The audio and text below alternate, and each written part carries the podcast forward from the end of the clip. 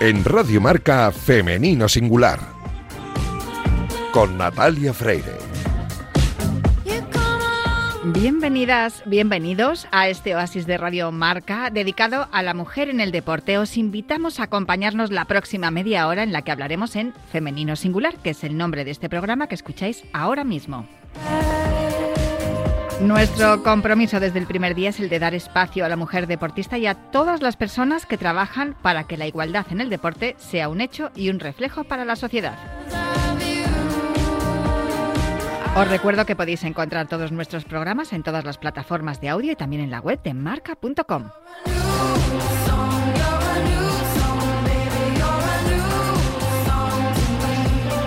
A los mandos técnicos me acompaña esta noche el único e inigualable Daniel López Cantador, que ya está haciendo que todo suene a la perfección.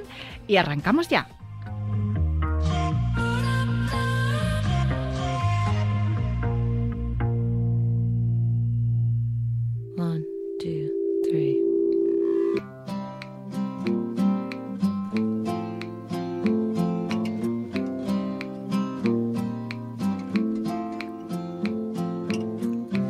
Stare into some great abyss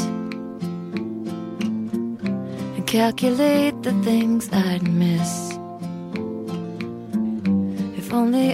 Era un día como otro cualquiera.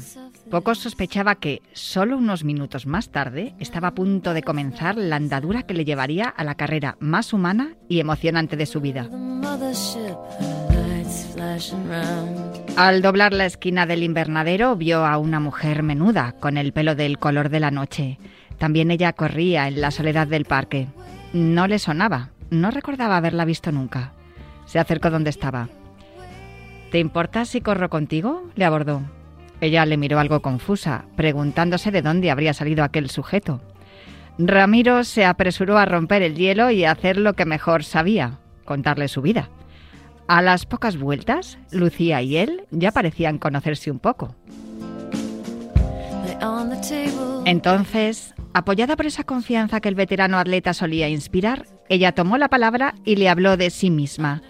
Dijo que llevaba poco corriendo, que era oncóloga del Hospital Quirón de Pozuelo de Alarcón, que había tratado a centenares de pacientes con cáncer de mama y ovario, y que tenía un sueño que llevaba meses diseñando en su cabeza. Creo que el running puede ser una buena terapia contra el cáncer, que no solo da a las pacientes beneficios físicos, sino también anímicos.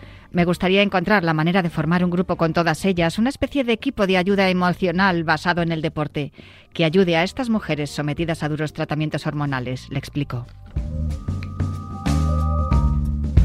A su lado, Ramiro la escuchaba con semblante serio y pensativo. Como ella, él siempre había estado convencido de que el deporte puede resultar positivo para todo. ¿Cuántas personas no habían llegado a él con problemas de estrés, de ansiedad, de depresión, incluso trastornos alimentarios, y habían mejorado tras unos meses haciendo deporte y conociendo a gente nueva? Así se lo demostraba su experiencia. Por eso, seguramente, Lucía tenía razón. ¿Por qué el atletismo no iba a resultar a sí mismo beneficioso en esa terrible carrera de fondo que es el cáncer.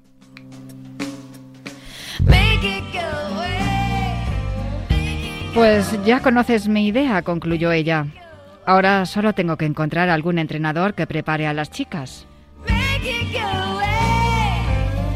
Redujeron lentamente el ritmo mientras las hojas del suelo crujían bajo sus pasos. No tienes que buscar a ningún entrenador, dijo Ramiro. ¿Y eso por qué? se extrañó ella. Porque acabas de encontrarlo.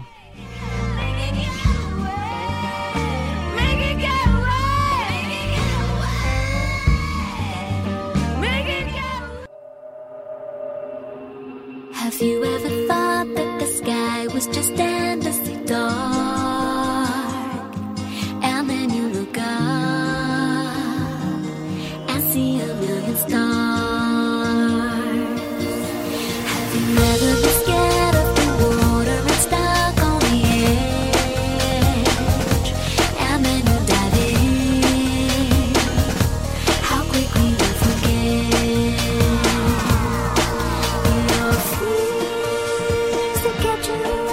Acabáis de escuchar el inicio de uno de los capítulos del libro con los pies en el asfalto, la historia de Ramiro Matamoros, el rey de las populares. Está escrito por Iciar Matamoros, que es su hija, y en ese libro se cuenta la historia de Ramiro Matamoros, que es uno de los mejores corredores populares de España, si no el mejor. Pero también se explica cómo se puso en marcha el proyecto del grupo de entrenamiento de mujeres pacientes de cáncer de mama Corre en Rosa. La principal responsable de este proyecto, tal como se cuenta en el libro, es la doctora Lucía González Cortijo. El próximo jueves, 19 de octubre, justo dentro de una semana, se celebra el Día Internacional de la Lucha contra el Cáncer de Mama y es por eso que nos ha parecido una buena idea charlar hoy en Femenino Singular con la doctora Lucía González Cortijo, oncóloga del Hospital Universitario Quirón Salud. Muy buenas, doctora, ¿cómo estás? Hola, buenas, ¿qué tal estáis?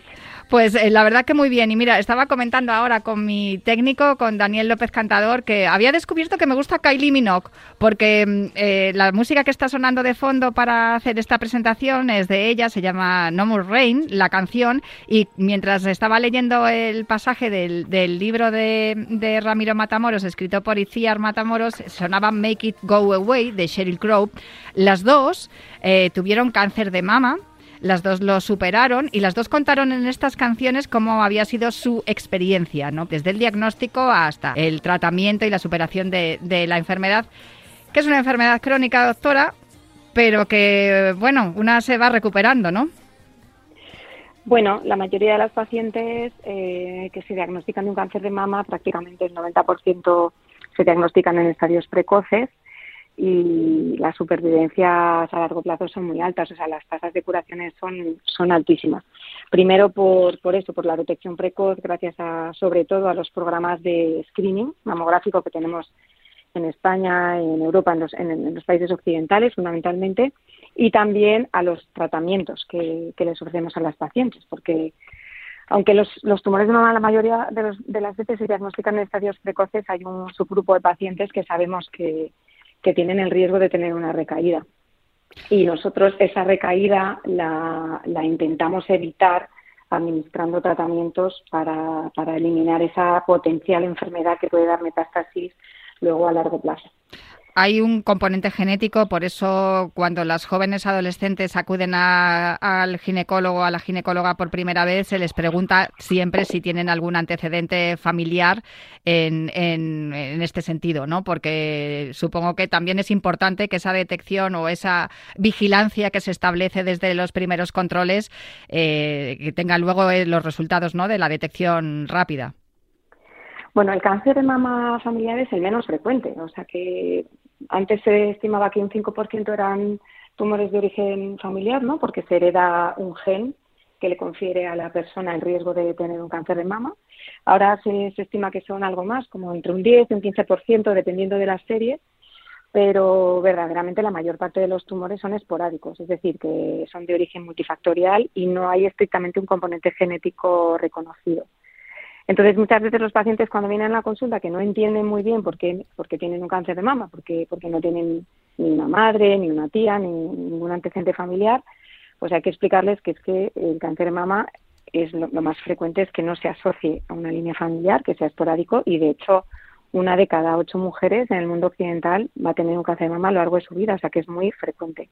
Eh, doctora, yo de verdad que te he llamado por saber conocer todo esto, que es importantísimo. Sobre todo hablamos de los controles también, los autocontroles, ¿no? Que tenemos que llevar las mujeres en, en este sentido, pero también porque, claro, al leer el libro de Ramiro Matamoros, eh, donde se cuenta su historia, escrito por su hija Iciar, que desde aquí les mando un, abrazo, porque además fue el propio Ramiro el que me sugirió que te llamara para, poder charlar de este tema, eh, te das cuenta, y, lo sabes también, con, mujeres como las que hemos nombrado, las cantantes Sheryl Crow o Kylie Minogue, y también con otras deportistas que han tenido cáncer de mama y que luego lo han contado y, han, dicho que su experiencia eh, con el entrenamiento ha sido buenísima, a la hora de mejorar con el tratamiento y sobre todo esa parte emocional que afecta tanto cuando tienes un diagnóstico como este, em, pues yo quería que nos contaras cómo surge esa idea, ¿no? Es, esa idea que surge cuando, cuando estás eh, trabajando en un hospital con pacientes eh, eh, con cáncer de mama y, decides que se puede hacer un, grupo de entrenamiento para sobrellevar esa enfermedad. Sí, pues mira, esto fue como alrededor del año 2014, 14 yo creo más o menos, que yo, pues nada, empecé a correr un poco. La verdad es que, bueno, pues ya sabes, los médicos tenemos poco tiempo, pues además las que tenemos hijos y familia, pues es complicado organizar horarios. Y empecé a correr en, en, en pues a horas, ¿no? Y lo bueno que tiene correr es que lo puedes hacer en cualquier momento y en cualquier lugar. Te pones unas zapatillas y estés donde estés, pues puedes salir a correr. Yo la verdad es que vi que me encontraba bien y pensé que les podría venir bien a mis pacientes. Y ya en aquel entonces empezaron a publicar algunos trabajos sobre los beneficios del ejercicio en, cáncer. Es verdad que parece que es una cosa muy obvia ahora, pero esto hace ocho, ocho años o así, y, no era tan una cosa como tan clara como ahora, ¿no? Entonces, bueno, pues pensé, empecé a, animarlas en la consulta, pues a que hicieran deporte, a que salieran a caminar, a correr, y la verdad es que vi que era muy complicado, porque es verdad que una mujer sola, pues que está en ese momento pues con tratamiento o que acaba de terminar, que se ha quedado sin pelo, que se ha cogido seis o siete kilos, porque con el tratamiento todo el mundo piensa que se pierde peso y no es así.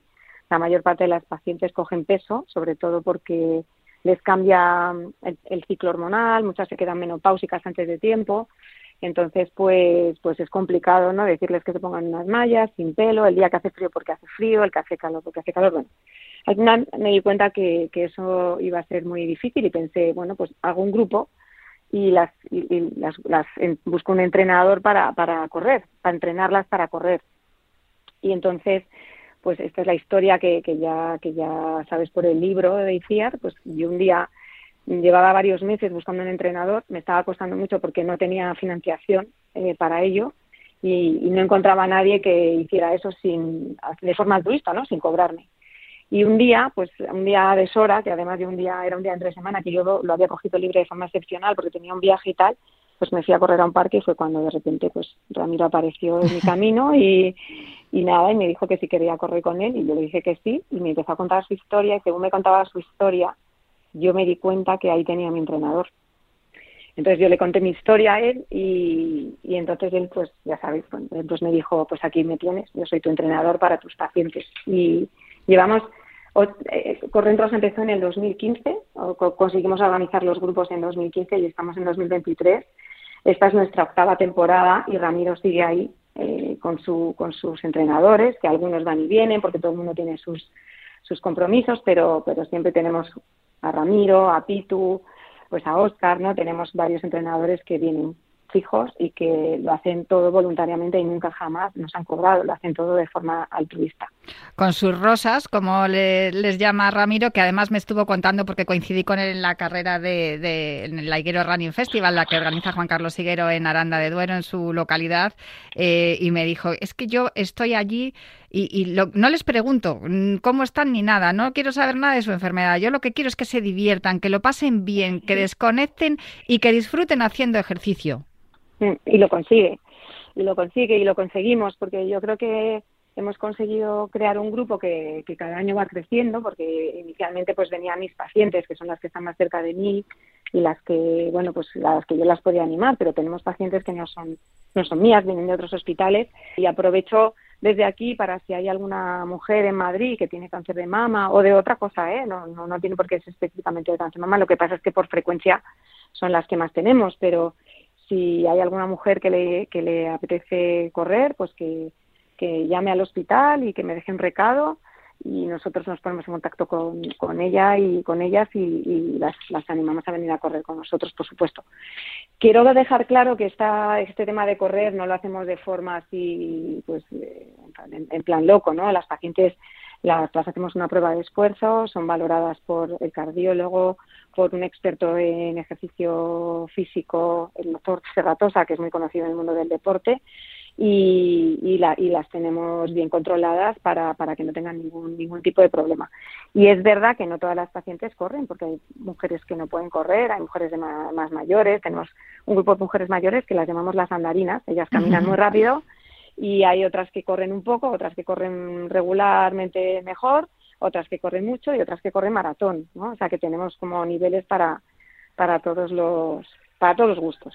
En este caso, claro, la evolución es evidente, ¿no? Porque también antiguamente cuando una mujer se quedaba embarazada prácticamente como que no podía ni coger una garrafa de agua y sin embargo ahora estamos viendo atletas mm. que se dedican, son atletas profesionales, me viene a la memoria ahora mismo, por ejemplo, Jimena Martín, que ha estado corriendo pues eh, embarazadísima, pero evidentemente como dices tú, doctora, con un control, porque la ginecóloga le decía, pues va perfecto para, para tu embarazo, porque así fortalece el suelo pélvico y además no hay ningún tipo de riesgo para el bebé y lo puedes hacer, o sea, todo controlado no se puede poner a correr cualquiera que esté en tratamiento de cáncer de mama ni cualquier embarazada, sino que siempre tiene que ser a través de, los controles que, médicos que, se vayan haciendo. Pero es que hay algunas que incluso eh, se han subido eh, a, hacer el trekking del, del, Himalaya. Otras se han subido en un, en un barco y se han ido por ahí a cruzar el océano. E incluso hay algunas que han cruzado el Ártico.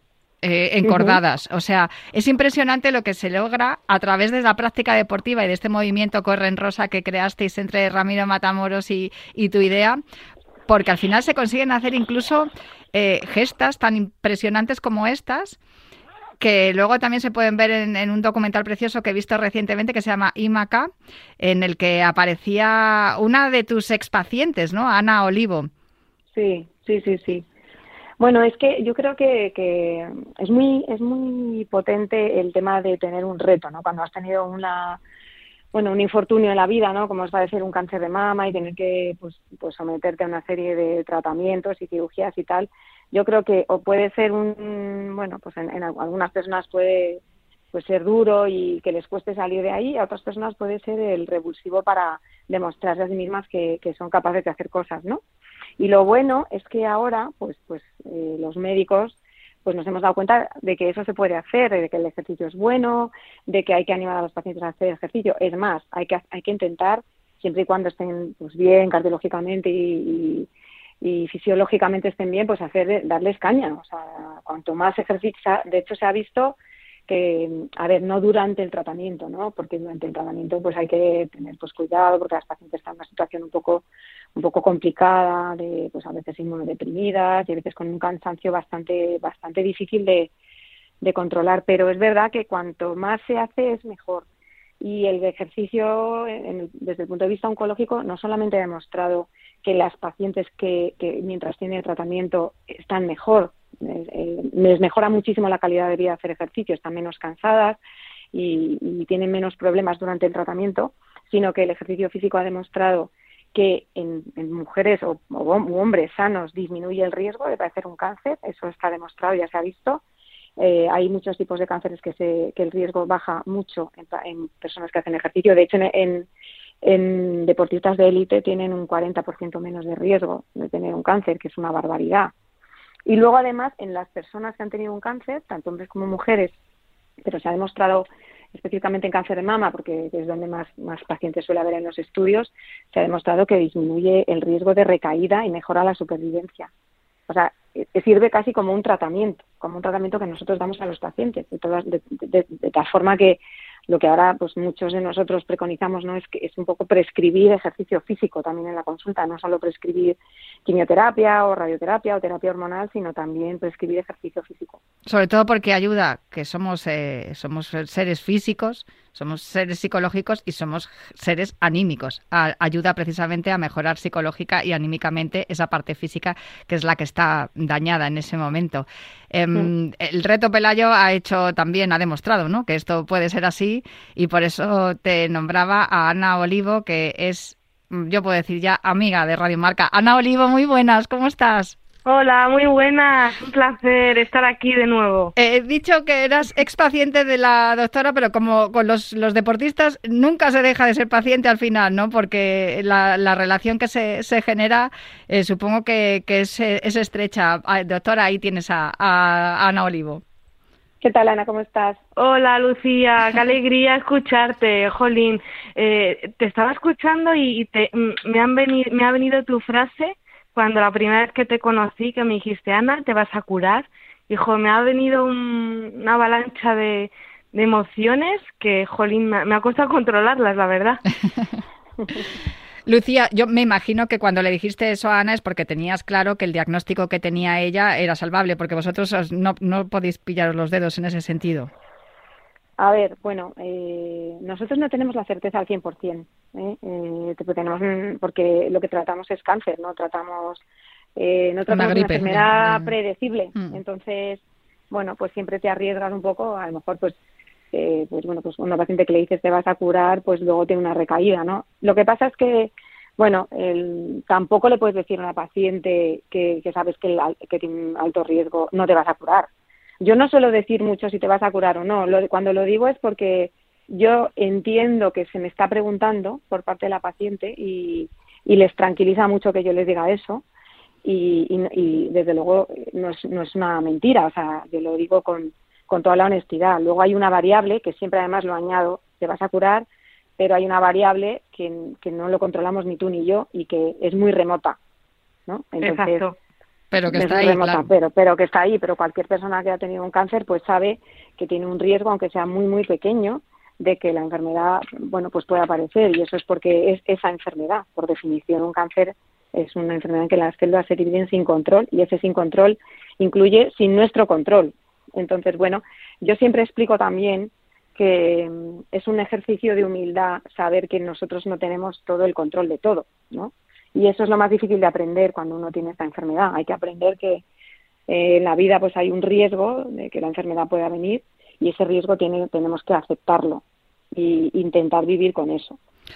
Es maravilloso lo que estás diciendo, doctora, porque es que es prácticamente de lo que se habla en IMACA, en ese, en ese documental tan bonito que se puede ver en, en Prime Amazon y también lo que cuentas en el libro, Ana, en Encordadas, que a mí me encantó el libro y cuando vi el otro día el, documental dije, madre mía, es un complemento perfecto porque, claro, pones en imágenes algo que estás tratando de imaginar, pero es tan claro como se ve en el documental que, claro, lo, os enfrentáis a algo absolutamente desconocido Tenéis que confiar las unas en las otras y también en vuestros guías, que en este caso serían los guías, sería como un paralelismo con los médicos, y os enfrentáis a un abismo lleno de grietas que no sabes lo que te vas a encontrar, pero lo afrontas, Ana.